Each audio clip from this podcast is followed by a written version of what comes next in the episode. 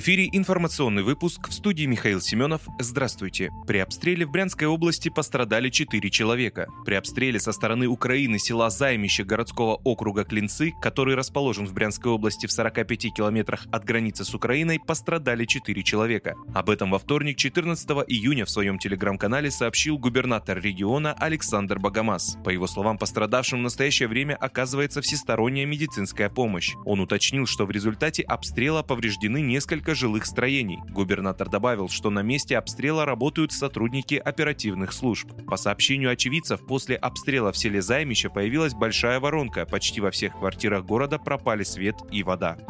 Центральный банк выявил новый вид мошенничества. Банк России обнаружил новую схему мошенничества с предложением обменять накопленный кэшбэк и бонусные баллы на рубли. Описание схемы мошенничества опубликовано на официальном сайте регулятора. По данным ЦБ, злоумышленники обзванивают граждан под видом сотрудников банков и сообщают, что накопленный за покупки кэшбэк и другие бонусные баллы можно обменять на рубли. Для этого мошенники запрашивают у человека банковские данные и смс-код, полученный от банка, якобы для подтверждения операции и оплаты комиссии за услугу. Однако на самом деле злоумышленники, заполучив эти сведения, совершают кражу денег со счета, отмечает регулятор. ЦБ советует при поступлении такого телефонного звонка прервать разговор. Сотрудники банков никогда не запрашивают по телефону финансовые данные, в том числе трехзначный код с оборотной стороны карты или смс-код.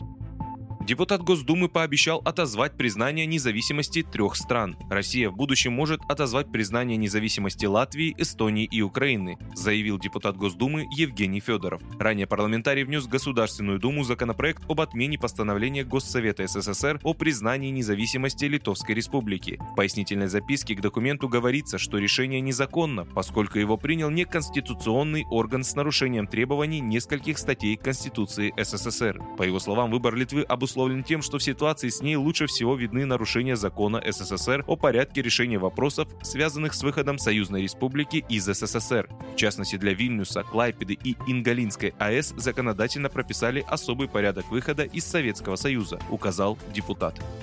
В Москве и Подмосковье объявили желтый уровень погодной опасности. Гидромедцентр объявил желтый уровень погодной опасности в Москве и Московской области из-за грозы следует из данных прогностической карты на сайте учреждения. Степень интенсивности опасных явлений «желтый» погода потенциально опасна, говорится в сообщении. Предупреждение о грозе в столице действует с 16.00 14 июня до полуночи 15 июня. В Подмосковье с 12.00 вторника до 0 часов 15 июня. Кроме того, в Московской области до 21 часа вторника действует предупреждение о пожарной опасности.